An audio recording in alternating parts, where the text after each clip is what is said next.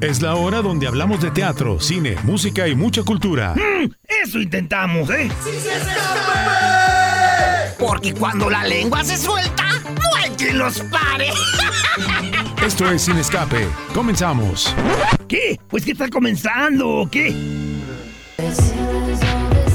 Bienvenidos a Sin Escape y por supuesto abrimos con Taylor Swift, esta artista quien está haciendo historia en nuestro país. Por, Ajá, porque hace historia. Ay, por toda la multitud de gente que está acudiendo a Bueno, los eventos y sobre todo por la gran cantidad de dinero que están ¿Cuántas fechas?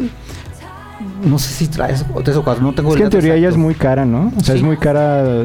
Su espectáculo es su caro. espectáculo es caro y además ella pues es una de las más cotiza- cotizadas, entonces no creo que cobre dos pesos.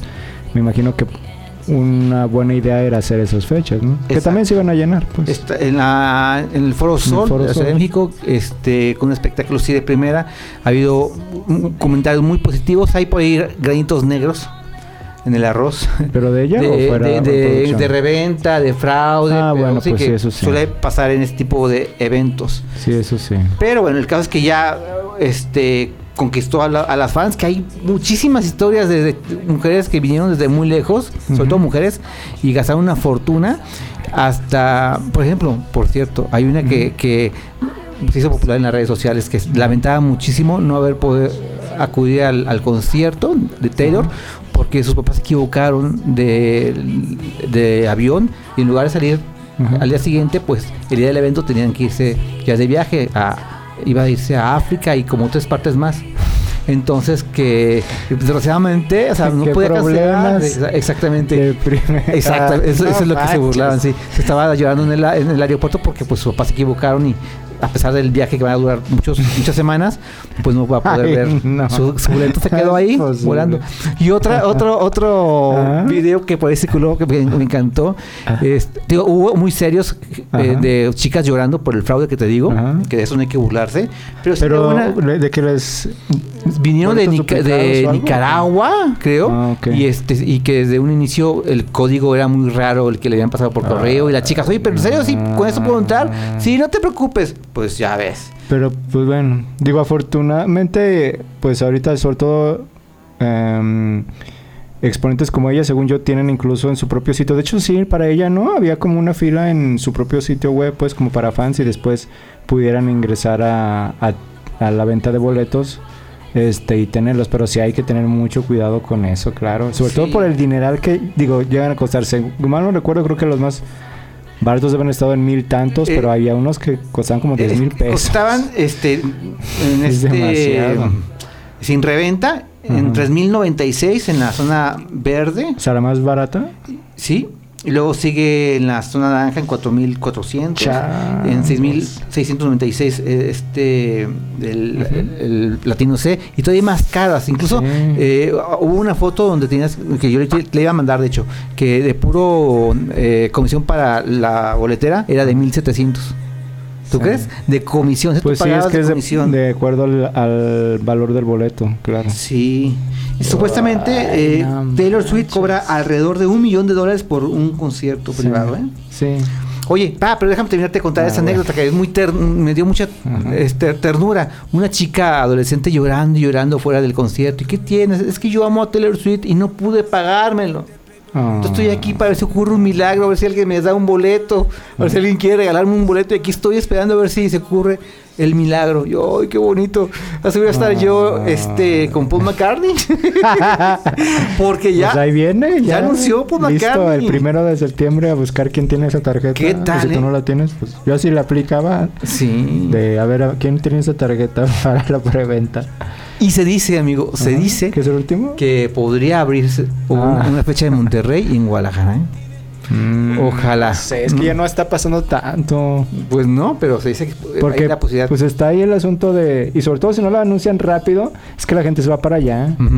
Como ya no hay, o sea, no, ya saben que no, es- no es tan sencillo, pues ahí no hay pierde. Pero Oigan. ¿les parece bien si nos vamos al corte de una vez para tener más tiempo para hablar con el siguiente este, invitado? ¿No te meto en aprietos, Alejandra? Sí, ahorita, Alejandra ahorita. Magallanes, sí, en los controles. Ahorita. Y ese señor que está eh, eh, elevando el dedo anular se llama Cristian Cristian Cobos, es nuestro productor, como cada, como cada sábado. Bueno.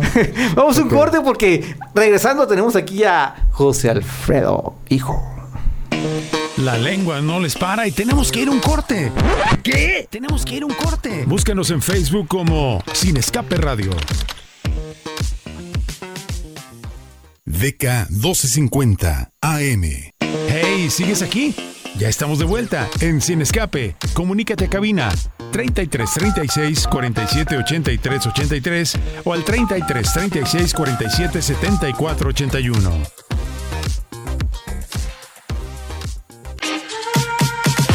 No te escapes de esta charla imperdible. Yo sé bien que estoy afuera, pero el día que yo me muera, sé que tendrás que llorar. Llorar y llorar, llorar y llorar. Dirás que no me quisiste, pero vas a estar muy triste y así te vas a quedar. Con dinero y sin dinero, hago siempre lo que quiero y mi palabra es la ley. No tengo trono ni reina, ni nadie que me comprenda, pero sigo siendo el rey. Para siempre, para siempre.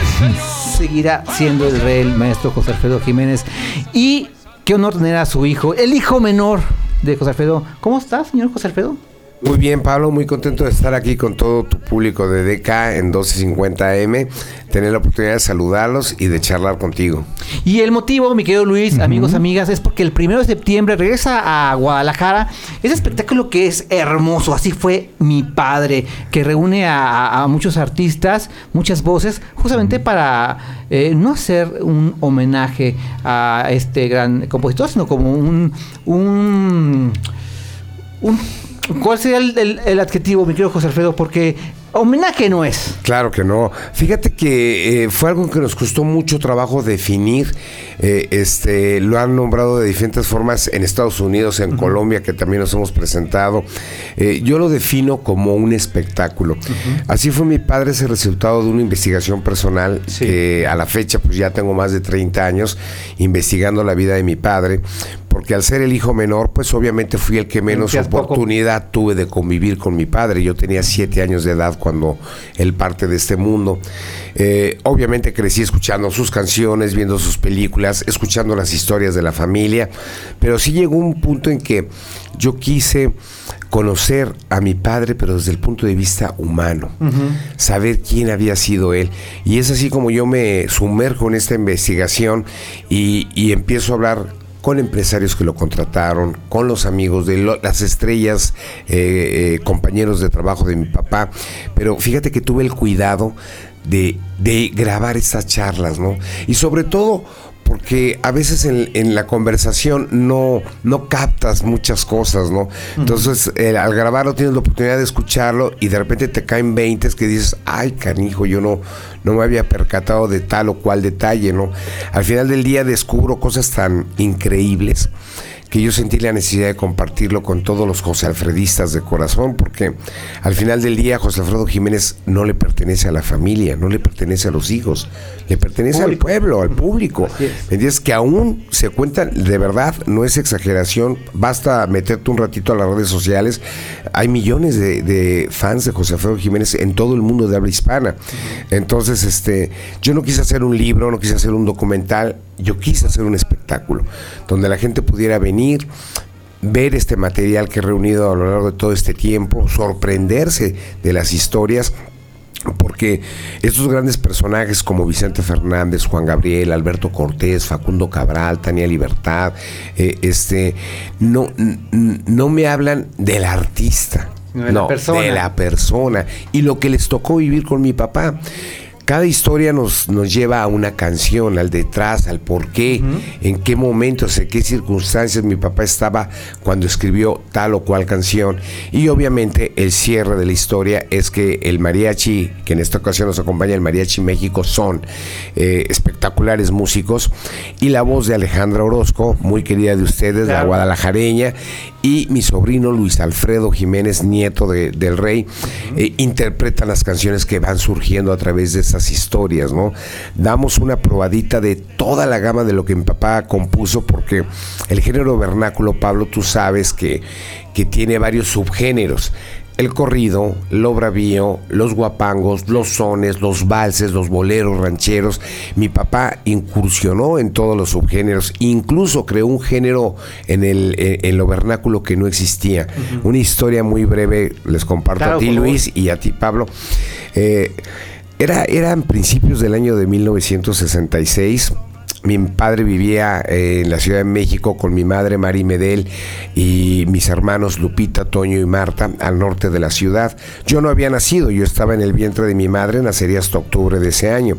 Y me cuenta mi hermano José Antonio que andaba jugando por toda la casa, que era una casa muy grande allá en Linda Vista, y de repente entró al estudio, un espacio al que le llamábamos los gatos bar, en honor a mis padres, que así se decían por el color de ojos, eran los gatos, ¿no? Y, y, mi hermano dice, me sorprendió ver a mi padre, estaba escribiendo, dice, eso no, no, no me cayó de sorpresa porque ya lo había visto escribir. Dice, pero lo que me llamó la atención es que estaba llorando mi papá cuando entré. Pero mi hermano, lejos de conmoverse o ¿qué, ¿qué, te pasó, papá, o algo, dijo, es el momento ideal para por fin desquitarme de todas las bromas y toda la carrilla que me da, porque mi papá tenía un humor muy negro, era muy sarcástico. Entonces, cuando mi hermano hacía algún berrinchillo de propio de, de niño o lloraba, mi papá lo reprendía, ¿no? Según él, no llore, los hombres no debemos llorar. ¿Cuándo ha visto un macho llorando? Y, y pues más lloraba mi hermano, ¿no? Pero mi papá lo hacía a manera de broma. Entonces dice mi hermano, no, dibujé la sonrisa más burlona que pude en la cara, me acerqué a él y con el mismo tono sarcástico que mi papá me, me, regañaba según él, le dije, ¿y ahora qué pasó papá? Pues no, que los hombres no lloran. Entonces mi papá levantó la vista y tenía sus ojos verdes llenos de lágrimas y me dijo, cuando la emoción vence al corazón, los hombres también lloramos. wow, ah. una frase de José Alfredo, ¿no? Estaba escribiendo la canción de Arrullo de Dios y cuando mi papá llegó con mi madre Mari Medel, con el maestro Rubén Fuentes, que era su arreglista de cabecera, su amigo, su compadre, le da la canción, la, la, escuché y Rubén le dice, ¿te das cuenta lo que acabas de hacer, compadre? Pues una canción, dice papá. No, acabas de crear la primera canción de cuna ranchera. Eso no existe. No existe eso. O sea, ¿qué, qué, tienes en la cabeza, no? Porque la canción de cuna existe, pero es un género musical. Nadie había escrito, y nadie ha escrito hasta la fecha, una canción de cuna ranchera más que mi padre, José Alfredo Jiménez, donde en cuatro líneas, en cuatro líneas, en un verso, te dice todo lo que los que tenemos la dicha, la suerte de ser padres o madres, sentimos para nuestros hijos. Imagínate, él nos escribe en esa canción, yo les quiero dejar lo que no tuve, yo los quiero mirar, poco a poco crecer y alcanzar una nube. Yo quisiera que Dios, que Dios los arrullara y un mañana distinto, de un distinto mañana también que Dios les regalara. Dime si no es lo que un padre quiere para sus hijos. Totalmente. Entonces, eh, este, ese tipo de historias son las que compartimos en el espectáculo este primero de septiembre en el Teatro, Galerías. que vamos a estar ahí, único día, única función. Eh, queremos compartir toda esta información. Por eso, como tú bien decías, este Pablo, esto no es un homenaje. Yo no lo hice para mi papá. Yo lo hice para contestar las preguntas más recurrentes que me han hecho a mí en torno a la vida de mi padre desde que tengo uso de razón y conciencia de saber de quién soy hijo. Y obviamente preguntas de las que yo tenía curiosidad. ¿Quiénes fueron sus amores? Quiénes son sus hijos, eh, todo lo que envuelve y desmitificar muchas cosas que se han dicho de mi padre, ¿no? Ajá, claro. ¿Y, se quedó con alguna duda usted? Como, hijo, ¿se quedó con alguna duda? Fíjate que, que no, porque he podido hablar con, con sus hermanos, pude hablar, obviamente mis tíos, eh, mi abuela, la madre de mi padre, mi mamá desde luego, eh, mis hermanos mayores, los amigos, los compañeros, y me he topado con gente que, que, me, que me cuente historias increíbles que alguna vez coincidieron con mi padre. Acabo de conocer un señor aquí hace tres días en Guadalajara que me dice, mi papá conoció a su papá. Estaban en un, en un restaurante, bar y su papá estaba echando un trago y le dijo eh, este mi papá, oigan, don José Alfredo, yo me quiero tomar una copa con usted. Y dice, ya no traigo dinero, le digo, papá, me voy, este, ya voy para mi hotel. No, no, no, yo lo invito. Compartieron ahí un par de copas, lo acompañaron a su hotel a mi papá, y mi papá agarra y saca y le da un, un zarape de los que mi padre usaba. Y le digo, ¿qué estoy haciendo? Y dice, no, pero ahí no topa. Lo voy a ver el viernes y le voy a entregar el zarape de su padre porque ese zarape tiene que estar en manos de la familia. Fíjate qué historias tan increíbles de gente que me he topado. Por eso yo lo digo que yo sigo conociendo a mi padre, no solo a través de la familia, los amigos, los cercanos, de la gente. Porque mi papá era muy del pueblo, muy de la gente. Con cualquiera convivía, en cualquier lugar te lo encontrabas. Cuando hacían las giras de la caravana Corona, el señor Vallejo, que era el empresario, él no se preocupaba por hacer los catering y tener la comida. Ahí está tu viático, mijito, que Dios te bendiga, come donde puedas. Y César Costa me platica. Obviamente dice, pues nosotros llegábamos a los, a los pueblos y pues buscábamos las fonditas, el mercadito, lo, lo económico, porque lo que uno no quería como artista pues era gastarse la lana de- del sueldo en, en ir a algún lugar lujoso, que además no lo sabía, porque la mayoría de, de las ciudades eran ciudades eh, pequeñas, entonces este, de repente imagínate qué, qué bizarro llegar al mercado a comprar tu mandado y veías desayunando a César Costa con Chabelo en cualquier puesto de comida del mercado, ¿no? O a José Alfredo Jiménez, o a Lola Beltrano, a Lucha Villa, Qué porque así era. época. Era, era una, una época distinta y que los artistas eran muy cercanos a la gente, muy, muy cercanos, ¿no? Entonces, todo esto queremos compartir con la gente, con los José Alfredistas de corazón. Vamos a estrenar, hay tres, hay tres detalles, porque es la tercera vez que venimos aquí a Guadalajara. Eh, es, eh, primero vamos a tener dos testimoniales que aquí ¿Inéditos? nunca- inéditos. Uno es de Vicente Fernández, en paz descanse, con quien tuve la oportunidad de, de conversar en su rancho de los Tres Potrillos. Otro testimonial muy interesante es de alguien que me da mucho orgullo poder decir que soy su amigo. Él tiene un nombre muy común, se llama José Hernández, tal vez no le suene el nombre, pero él es el primer astronauta de origen méxico-americano en cumplir una misión en la Estación Espacial Internacional. Y de hecho el 15 de septiembre se estrena su película de su vida protagonizada por mm, este Michel Peña, ese gran actor hispano que ha trabajado en grandes producciones de Hollywood, Marvel, etcétera, eh, que narra la vida de él. Y, y obviamente él no conoció a mi padre ni mucho menos pero él tiene una historia muy interesante con mi papá y vamos a compartir ese testimonio que es maravilloso porque es una historia que involucra inclusive a la NASA, a mi padre, a él, entonces imagínate, está muy padre y obviamente pues la cereza del pastel para mí en esta ocasión es tener la presencia, la voz y el sentimiento de Alejandra Orozco, la guadalajareña, que tiene una manera muy especial de sí. interpretar Sí, sí. con un sentimiento, con le- la verdad, me gusta mucho el sentido con el que canta las canciones de mi papá. Estamos eh, ensayando, preparando cosas muy padres y además estoy sacando a Alejandra de su zona de confort, porque cuando yo le dije, Ale, Ale, la invité a participar en este proyecto, a que fuera parte de esta aventura llamada Así fue mi padre, eh, me dice, claro, por supuesto que yo canto en tu espectáculo, porque de hecho ella lo vio el show cuando, cuando lo venimos por primera vez, fue como público, Ajá. y yo le dije, pero ¿qué crees, Ale? No vas a cantar nada más. Vamos a aprovechar tu faceta de conductora, Sí, porque ella también muy tiene, bien. es- lo hace muy bien, pero además vamos a añadir otro elemento. Necesitas actuar en el espectáculo. Nunca lo había Te lo requiere, que eso no lo ha hecho, ¿no?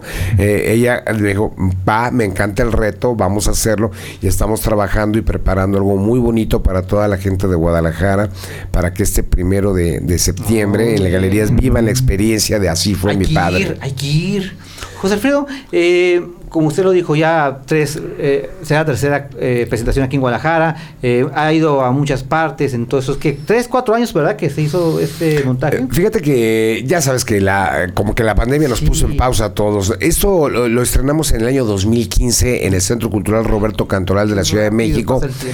Y durante la pandemia, ya sabes que muchos artistas y espectáculos hicimos la modalidad del streaming. Yo hice la, modali- la modalidad del streaming, que fue- era una manera de Con el decirle a los que fans. siempre tocó con su ¿eh? padre. Con el mariachi Vargas de Tecalitlán tuve el honor, el honor. Mira, yo nunca me hubiera imaginado. Son de las cosas que la gente, de repente mis amigos me dicen, ¿y cómo te va con ese espectáculo?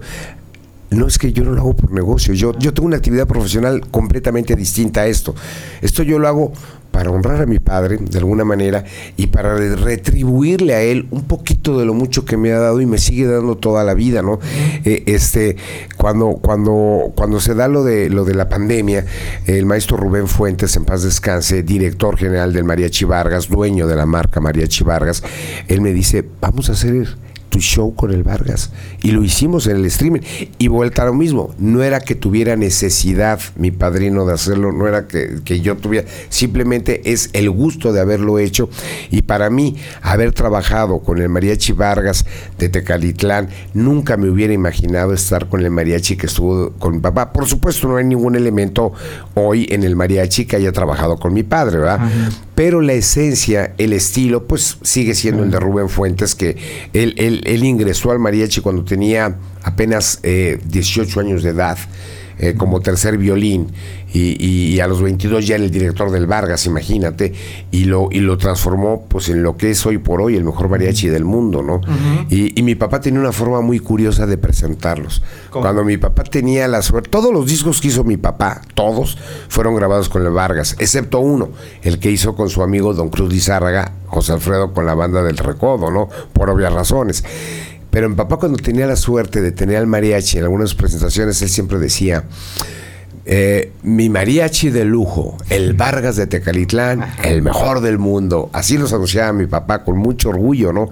Entonces eh, fue muy significativo tener, tener esa, esa oportunidad de, de- de trabajar con el Vargas. Esperamos en el futuro poder hacer algún espectáculo en vivo. Ahorita andan muy ocupados con la gira de Luis Miguel y con sus presentaciones personales, pero ojalá que la vida nos, nos permita, porque así lo quería hacer mi, mi padrino, Ajá. que hiciéramos un show en vivo con el Vargas. Primeramente Dios lo Lo haremos. que le quería preguntar, para dónde iba a ir mi pregunta, era eh, el público. Me interesa mucho saber eh, qué público va a, a- a este espectáculo. ¿Vemos jóvenes?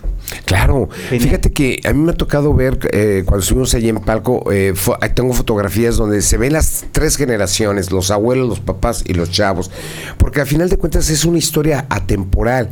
Eh, mira, por ponerte un ejemplo, ¿no? Todos vimos Titanic, todos la vimos la película de Titanic, y muchos de nosotros no nos hemos subido ni una lancha, entonces eh, no, como que no es un argumento, es que yo no conozco los barcos, no me interesa ver esa película, no, o sea, aunque José Alfredo no haya sido un artista de tu época y algunos de los personajes que, que- narran las historias no son de tu época, son hombres muy conocidos por todos y la música, yo estoy seguro, como decía Alejandro en una entrevista, yo reto a cualquiera que por lo menos, por lo menos conocen cinco canciones de José Alfredo, ¿no? Ya sea cantadas por, por Jo- José Alfredo, por Vicente, por cualquier intérprete de música mexicana, pero no solamente eso, los extranjeros, los rockeros lo cantan, Maluma canta el rey en sus conciertos, Rocío Durcal lo cantó, Joaquín Sabina, Enrique Bumburi, eh, este, tenemos versiones de la música en papá en, en portugués, con grupos poperos, ¿eh? Ah, me mandaron una versión del rey en eh, un grupo este, de pop, haciendo una versión del rey cantado en portugués. Tengo versiones en catalán, en alemán, eh, en holandés. Entonces, José Alfredo es, es- es un personaje, es un autor que, que rompe no solamente las barreras del tiempo, las generaciones, los idiomas, las fronteras. En todos los países de habla hispana, al menos hay alguna escuela que estudia la música de José Alfredo Jiménez. Es materia de estudio por su acervo cultural, por su contenido y por su compleja sencillez para estructurar canciones, que era lo que mi papá tenía, ¿no?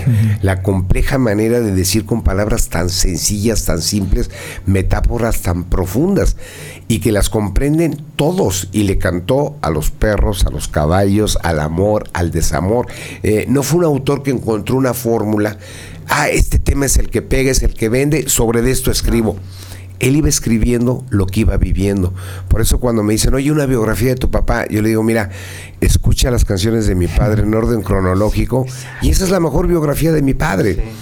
Porque hasta su último, su último disco en 1972, titulado Gracias, es la despedida. Es, es, es este, el... ¿Cómo le llamas cuando le pones a, a- a la lápida? Es su epitafio. Esa canción para mí es epitáfica. La de gracias. Cuando él le dice a la gente, yo he ganado más aplausos que dinero. Casi estoy seguro que su padre la mayoría de sus canciones las componía en ese momento. O sea, así, lo veo eh, con su copita o a veces este, con su agüita, pero siempre componiendo rapidísimo, porque no es rebuscado, es muy este, natural su forma de, de, de escribir. Y yo estoy seguro que ah, eso es tan... tan ¿Qué te tan- crees, Pablo? Esa pregunta que me la han hecho mucho. Oye, ¿cómo cuánto tiempo se tardaba tu papá en hacer una canción? Este viernes primero de septiembre van a saber cuánto tiempo le tomaba a mi padre escribir una canción, pero ¿qué crees? No te lo voy a contar No, yo, no aquí. te lo va a contar un amigo, mi propio padre les va a dar testimonio de eso. Ah, pues voy a ir para Muy tener la respuesta. Ya Se nos acabó el tiempo, gracias a José Alfredo Jiménez eh, Medel, que estuvo aquí con nosotros, para hacer una invitación este primero de septiembre en el Teatro Galerías. Escuchando testimonios muy cercanos a este gran eh, cantautor, pero también eh, con voces de la talla de es. Alejandra Orozco. Entonces, aquí con mucho cariño, amigos, les recuerdo, viernes primero de septiembre, Teatro Galerías, ¿A qué hora? único día, única función, 9.30 de la noche. No se lo pierdan, traigan a toda la familia porque es un espectáculo totalmente familiar. Muchas gracias, Pablo. Luis. Muchas que gracias. Dios los bendiga. Muy buenas tardes. Damos un corte y regresamos para hablar de cine. En un momento regresamos a Sin Escape. No le cambies. ¿Tienes un mensaje? Comunícate ahora 33 36 47 83 83 y 33 36 47 74 81.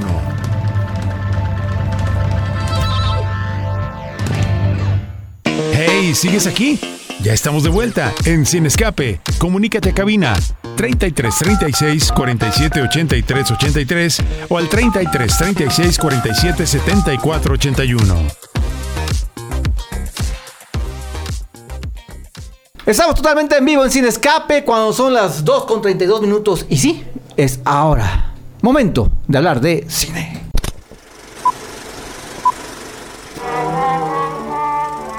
Es momento de apantallarnos.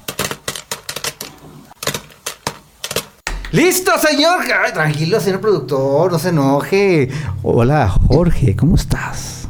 Muy buenas tardes, ¿cómo están ustedes? Yo muy bien y muy contento porque es sábado, Sí. un día acá nubladón, pero bien, todo bien. Y seguramente viste muy buenas películas porque te escucho muy sonriente. A ver, ¿qué, Oye, qué- Pablo. ¿qué te puso tan Ah, contento? Ándale, sí es cierto.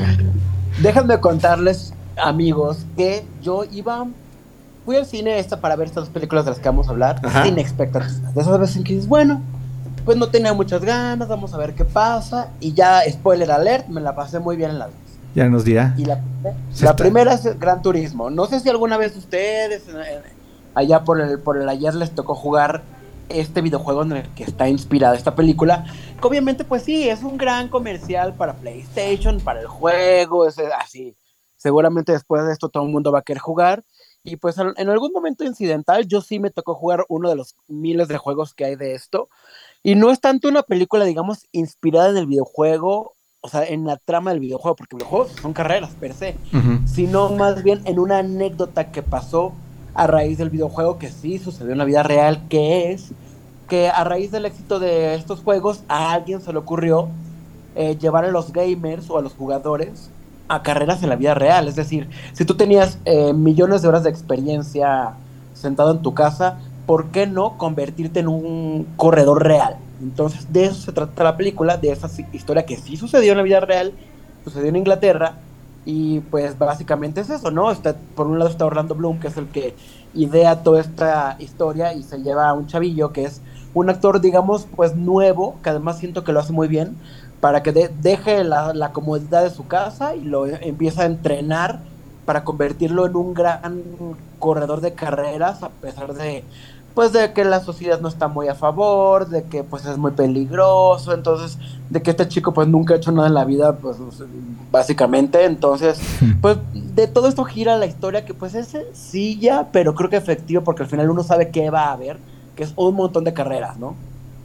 Bueno, yo no tengo la mínima opinión, no pude verla. Confío en ti. He escuchado muy buenos comentarios y pues mucha adrenalina, adrenalina entonces. Sí, no es la octava maravilla tampoco, pero creo que son las películas en que puedes disfrutarla y que al mismo tiempo logras como, como sentirte como si tú fueras en el volante, que creo que al final que es el sentido de estas películas, que no son tan profundas, pero tampoco es una rápido y furioso donde todo es inverosímil, donde todo son cosas así, ¿no? Al final, pues es un circuito de carrera real. Trataba es una de- competencia. Entonces, pues, Sí, trataba de acordarme de mi película ¿De qué? fav- de favorita en cuanto a autos, pero no me acuerdo el título de la cinta. Seguramente tú sí, porque es, eh, sale un chimpancé ah, ahí también como coprotagonista. Turbo, ¿Un no, chimpancé? así, un chimpancé sí. Este. Har- Herbie, ¿no? No, Jorge, tú no sabes cuál es, ¿verdad?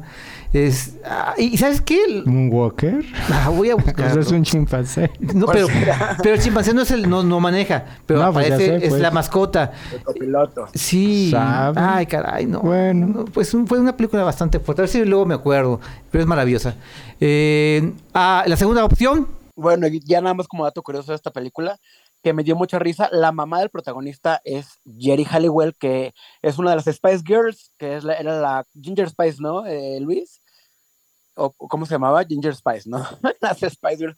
Sale de la mamá, que se me hace un papel muy random, y la verdad Ah. es que pudo haber sido cualquier otra actriz o persona, pero pues ahí está, como dato Pero es curioso. que, es, eh, según yo, su esposo es piloto de autos, ¿no? Entonces, eso es lo que le, le hace sentido a que esté ahí la Sí, por eso. Sí, a mí no me brincó tanto cuando supe que iba a estar, por eso, porque digo, ella todo el tiempo está posteando en redes. Mira. Este, Jerry Halliwell de, de su esposo y todo, y en las carreras y todo Ya encontré la película que decía, amigos. La pueden ver en HBO Max. La de Meteoro. Ay, Ah. Pablo. ¿Sí o no tiene excelentes bueno. secuencias de, de carreras? ¿Sí o Sí, está bien, bueno, ok.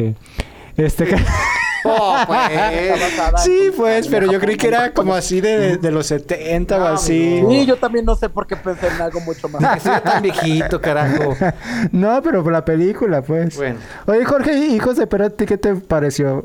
Así se llama la película. Antes de que Así se llama la película. Bueno, para empezar. Porque los primeros minutos son súper guarros y todo. Bueno, toda, pero...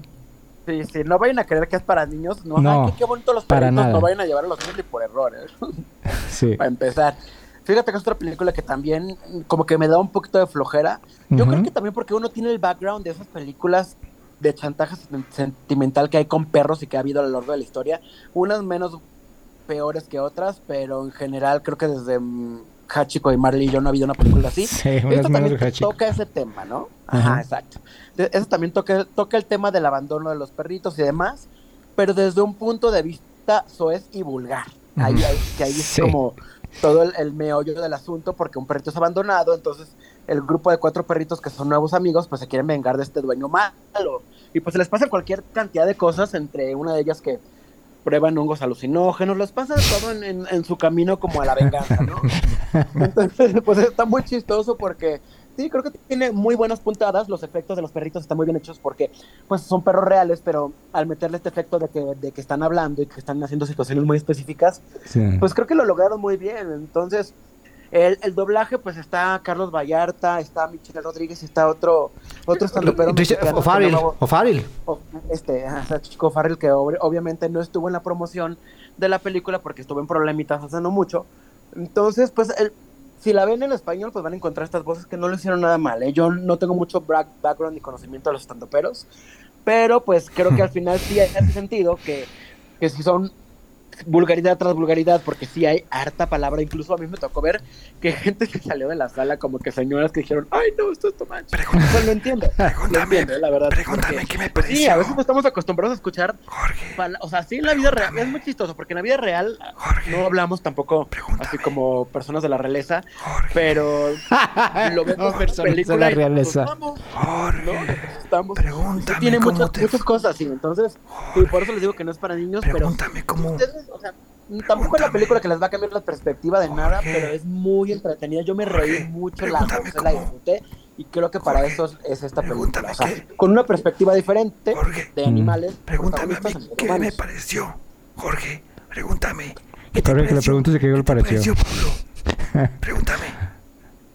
¿Qué te pareció, Pablo? ¡Asquerosa! ¡Vulgar! ¡Es asquerosa esa película! La odié con todo mi alma, amigo. Mira, lo que pasa es que ahora ya estoy viejo y amargado, pero si comparas Ah. una película como Ted, que es un Ajá. oso vulgar, eh, grotesco, es muy inteligente, mi querido Luis. Acá todo es gratuito, todo es... eh, para mí demasiado eh, sin sabor el, el humor irreverente, ¿me explico? Eh, y además ni lo hacen bien. Quieren eh, ahí parecer un cuate que se la pasa eh, fregando un sofá, por ejemplo, pero ni siquiera se atreven a mostrarlo, ¿no? Hay escenas súper divertidas, así que cómo quieren abrir un- una, una- una, eh, puerta de una cárcel, de una manera muy ingeniosa.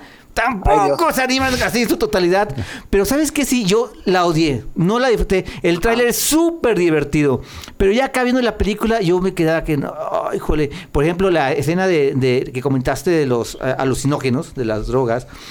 Al principio está divertido, pero después... Cuando sucede algo muy grotesco, muy sangriento, dije, no, ¿qué es esto? Ya, la verdad, me dan ganas de salirme. Pero no sé si ya sea mi edad, insisto, porque yo la comparo con películas como Ted, que yo disfruto mucho por su vulgaridad, pero se me hace eh, nada inteligente la que yo vi con esta de los perros. Porque hay que decirlo, están trayendo... eh, el lado B de, de- de personajes, así como eh, Blancanieves nos querían mostrar su lado B, así como con este mm, Winnie Pooh nos mostraron el lado B, eh, el oso Ajá. que nos mostraron un lado B, pues también está chido que muestren el lado B de los perritos, que nos hagan un poco reflexionar, sí que a veces los maltratamos, ¿no? Y ellos ni cuenta se dan. Pero no, a mí sí me dio mucho coraje verla, amigo. Es que creo que sí es un humor muy simplista y complaciente, ¿eh? Eso, eso sí estoy de acuerdo con, con ellos, o sea, es muy divertida.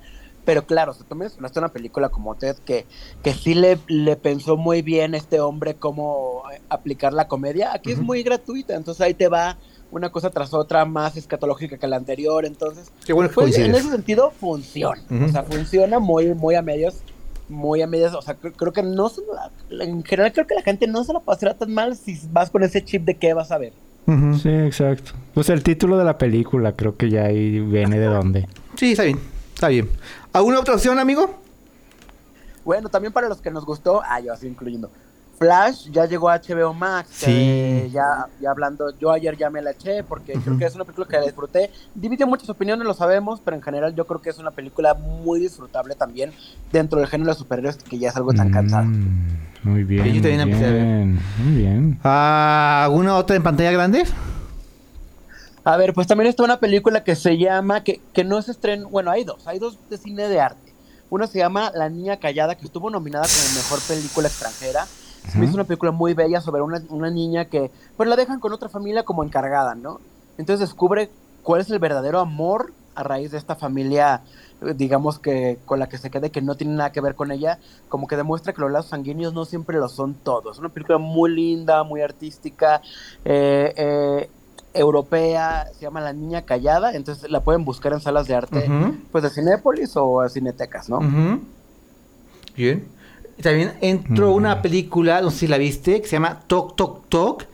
Lo mejor de esta película de terror, lo mejor es su ¿Cuándo se duración. acaba? Ok. 88 minutos, dura muy poco. Bueno, tiene sus contras porque a lo mejor el haber hecho tan corta la cinta nos dejan con ciertas dudas. Es el director, tú debes de conocerlo, Jorge Samuel Bodin. Se hizo famoso por Netflix y una serie de terror que se llamó, si no me equivoco, Madeline o Madeline, algo así, Mm. eh, que sí fue una sensación. Pues este Ah, es su primer pues. largometraje. Y habla de un niño de 8 años que de repente empieza a escuchar ruidos en su pared. Ajá. Al parecer hay algo ahí entre, entre su habitación y el exterior. Ajá. Que pues es, pues ustedes vayan, averígüenlo. Pero la verdad que sí, eso se queda entre el, el montón de películas ahí este de terror olvidadas. Aunque sí tengo que decir que el final es muy bueno, pero son 10 minutos. Pero el resto sí sufrimos un poco con cómo llegan a esta, Bueno. a esta situación. Sí, es que me gustaría dar un... ¿Puedo dar un spoiler? Sí, voy a dar un Dalo, spoiler. me da miedo, no sé si la voy a ver. Amigo, voy a dar un spoiler. Eh, en toda la película eh, trata de, que, de que este ente, este ser, Ajá. quiere salir, ¿no? Ah, sí. No hay forma de, de que, de que De pueda que salir salga. más que por medio del niño, aparentemente. Ah, ok. Entonces ya al final... ¡Siéntese! Ese- Y al final el niño Ajá. logra este Pues sí, eso es muy obvio. encontrar la forma en cómo sacar esa Ajá, claro. situación, ¿no? Pues de repente llega la policía a, a- a- a salvar a este pequeño de la tragedia y esa policía nos demuestra que el niño pudo haber hecho lo que hizo la policía en dos segundos. Desde un principio. ¿Me explico? No, dice que, que- qué barbaridad. Jorge, agradecemos Ah, que nos hayas acompañado como cada sábado. Muchísimas gracias por tus comentarios. Nos queda un minuto. ¿Quedó alguna película fuera? Pues hay una película que se llama eh, El amor según Dalva, que es una película fuertísima, pero también quiero mencionarla, es francesa, sobre, está en cartelera también. ¿Por qué sobre fuerte? Una, ni- una niña que sufre el abuso de su padre. Ah, sí, está Mm, fuerte. Ella, ella no sabe qué está pasando porque su perspectiva tan inocente de nueve años, eh, para, para ella, pues su papá lo quiere, la quiere. Entonces vemos cómo ella confronta esta situación de forma, pues, social, Terrible. Legal, familiar, cuando pues está tratando de proceder, procesarlo, cuando la, la gente le dice, no, es que tuvo mal, no sé qué, ella no entiende nada. Entonces, si quieren ver una perspectiva como muy fuerte No. sobre un caso como este, No la voy a se ver. llama El amor según Dalva. ¿Cómo se llama?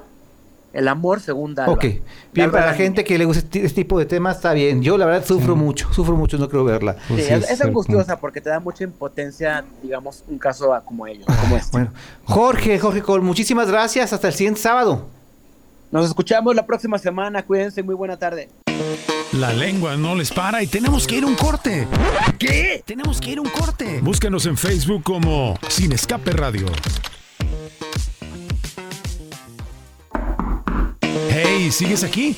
Ya estamos de vuelta en Sin Escape. Comunícate a cabina 33 36 47 83 83 o al 33 36 47 74 81. ¿Cuál es el plan de hoy? Escápate con la siguiente charla.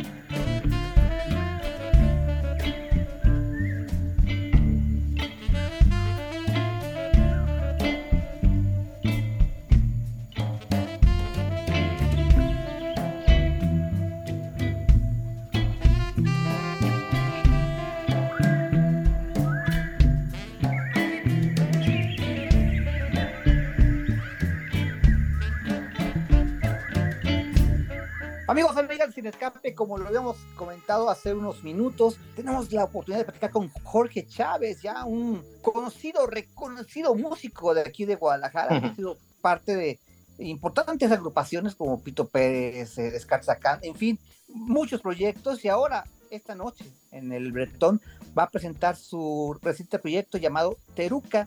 Y pues me da mucho gusto platicar contigo, Jorge. Buenas tardes. Igualmente, buenas tardes, muchas gracias. Estoy muy contento de estar acá en mi ciudad a presentar esta noche, este verano, Teruco. Oye, yo quiero escucharte en vivo porque eh, los temas que subiste a, a las plataformas musicales suenan Ujú. padrísimo, con ganas así como de estar leyendo un libro, estar meditando, es, es- es muy introspectivo, es muy introspectivo lo que logran, este, por lo menos en las piezas que escuché. Sí, muchas gracias. Lo que pasa es que Teruca es mi, mi versión de la música mexicana y lo quise hacer muy cinemático y muy distinto. Entonces, cada canción, hay una canción que seguramente la que te refieres me, me llama a eso y es la de Pájaro Danzón, que es como, no es danzón, de hecho, por eso le puse así. Ajá. Es un bolero cha-cha-cha mambo, pero sí es Ajá. hipnótico. Y Nena también, Cada canción. Nena también. Nena, es, es la canción que le hice, es una canción de funeral que le hice para mi abuela, que en paz descanse. Le, ella me decía en vida que quería que le tocara una canción en la guitarra, nunca lo hice y ahora en la pandemia pues le hice una guitarra con, digo, una, una canción con tres guitarras. Sí, esa en particular eh, se hace muy mística. Algunas influencias eh, de Pink Floyd, ¿no? Por ejemplo. Este, no, no, no, me gusta mucho Pink Floyd y, y últimamente lo he estado redescubriendo, pero, pero sí tiene una onda de esa época como 70s progresivo. Eh, hay una banda que se llama Gong, eh, de Francia, si mal no, me- no recuerdo, es de la misma época, 60, 70, y yo siento que tenemos o tengo mucha influencia de ahí y no es directa, o sea, no, los acabo de redescubrir hace poquito, entonces como que es Por ahí va, es como si estuviera perdido en el tiempo, si estás psicodélico, si estás 60, 70. Pero al final de cuentas siempre tienes ya tu propio sonido, ¿no? Tantos años eh, en, en la música, tantos pasos por diferentes grupos, como que ya tienes tú definido para dónde vas y qué es lo que quieres, ¿no? Sí, fíjate que pues he probado un poco de todo musicalmente, este, ya sea con mis bandas o también hasta he tocado pues en grupos versátiles, en, grupos de jazz, en, grupos de boda, he tocado con Mon Laferte, con Markovich, con varias personas que me siento muy afortunado, pero había algo que, me, que yo sentía que tenía muchas ganas de hacer y es hacer un grupo que estuviera eh, libre a la improvisación. Entonces, ahorita, por ejemplo, mi tirada es presentar el disco en Guadalajara con músicos de Guadalajara, pero en noviembre quiero presentarlo en el DF con músicos del DF y en diciembre lo voy a presentar en Monterrey con músicos de Monterrey. Entonces es también mi excusa para compartir tiempo y música con gente que conozco y que no conozco. Me refiero a los músicos o a quien vaya a poner los visuales o al ingeniero, etcétera. Es una excusa para seguir jugando. Y eso, y eso es padrísimo porque en cada ciudad, en cada presentación, gracias a la improvisación, obtendrás, o el público obtendrá un sonido diferente, ¿no? Exacto. Exacto, ese, ese, es completamente el chiste. Entonces, y también considero que ahorita no, no soy anti-redes, pero tampoco soy muy fan. No las critico, yo las practico solamente como promoción para mis trabajos, pero a lo que voy es, soy maestro de música también, entonces veo que cada vez más gente prefiere ser solista, por decirlo así, o influencer, o, tocar solo en, sus redes, ¿no? TikTok, lo que sea. Y yo considero que es muy importante que tocar y, experimentar con otras personas, ¿no? Es, es muy nutritivo y es una química que no, no se tiene, que de por sí cada quien todos somos distintos, entonces cuando tocas con X persona, como tú como lo acabas de decir, entonces X canción, pájaro o lo que sea, o traila o nena, va a sonar muy distinta con X persona que, o, o, simplemente con los sabores que tenemos en cada estado, ¿no? En el DF tienen un sabor distinto que al que tenemos en Guadalajara y, y en Monterrey, ¿no? Entonces eh, me refiero al sabor de cómo interpretas tu instrumento. Como maestro Jorge, ¿Qué le dices a tus alumnos respecto a la inteligencia artificial? buena, pregunta. Yo no soy muy experto, solamente leo y muchas personas se preocupan y piensan que va a llegar Terminator, ¿no? Este, sí, el Doomsday o lo que sea, no me acuerdo cómo lo mencionaban, pero mm, a mí me da más miedo el humano que la inteligencia artificial. Este, no, yo no le tengo miedo a la inteligencia artificial, a lo mejor solamente va a ser una herramienta, y, pero la verdad es que nosotros estamos cañones. Una de las canciones de, mi disco se llama Planeta de los Monstruos. Tiene sampleos de una película de Piporro que me gusta mucho, que es La nave de los monstruos. Y acomodé los samplers de tal manera para darle el mensaje de que en realidad los monstruos somos nosotros, no es el planeta. Eh, bueno, no el planeta, más bien los que lo habitamos, porque es obvio, lo estamos acabando y el, el calor de hace poco que sucedió es porque subió dos grados eh, de temperatura el planeta y si no hacemos algo drásticamente, pues algo va a suceder que no nos va a agradar, ¿no? Este, Pero sin dejar, no quiero ser apocalíptico, pero es eso. Yo creo que debemos de tener más respeto y preocuparnos pues, por cosas más importantes y es empezar desde uno y practicarlo desde tu comunidad, desde tu casa y respetar y querer al prójimo. Eso, la verdad, creo firmemente en eso. Oye, Jorge, volviendo a tu presentación de esta noche, sé que va a estar por ahí Juan Carrizo. Sí, va a estar Juan Carrizo, él es de Argentina, no lo conozco, fíjate, pero nos estamos llevando muy bien, todo ha sido por, por WhatsApp. Tu proyecto está muy interesante, es un artista lupero, eso significa que este, pues todo lo graba y lo interpreta él solo, hablando de, estas cosas, que esa es, una, esa es una manera muy creativa de trabajar solo, por ejemplo, ¿no? Y, nutritiva. Eh, está Hugo Mijangos, Mijangos él me va a ayudar con la guitarra, yo le, yo le llamo la guitarra llorona en la canción de mi abuela porque es la que le está haciendo todo este, eh, todo este luto, ¿no? A mi abuela. esa guitarra. Eh, y Yoliwani. Yoliwani es de mis mejores amigos, lo quiero muchísimo. Si no lo conocen, él estuvo en una banda que se llamaba Radair, ahora Sande, y es solista y es uno, una persona que quiero muchísimo y lo metí, como tiene una voz así, si no lo conocen, tiene una voz muy padre como de locutor. Y hay una canción que se llama La Cerveza, eh, que es una leyenda de una cerveza que nunca se acaba, que inventé, porque me gustan las leyendas mexicanas. Y le metí banda de pueblo, hip hop, metal y prehispánico a esta canción, y todo a base de la narración. No es una letra, no hay melodías, es una narración de cómo una cerveza nunca se acaba, ¿sabes? Entonces él va a estar ahí.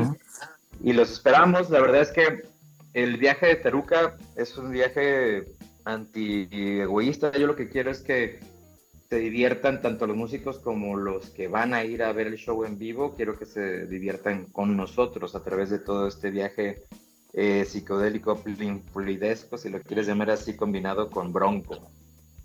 Perfecto, pues ahí estaremos. Y si se acaba la cerveza, pedimos otra, no pasa nada. Exacto, porque la cerveza nunca se acaba. Jorge Chávez, muchísimas gracias. A ratito nos vemos. A ti. Sale, muchas gracias y pues un gustazo y estamos en contacto.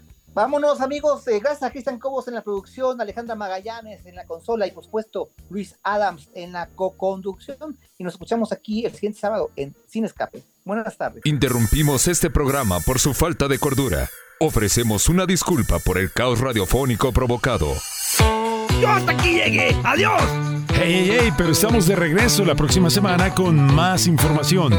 Te esperamos a la misma hora por DK 1250 AM. En el baño. Me acuerdo mucho de este. Muy buenas tardes.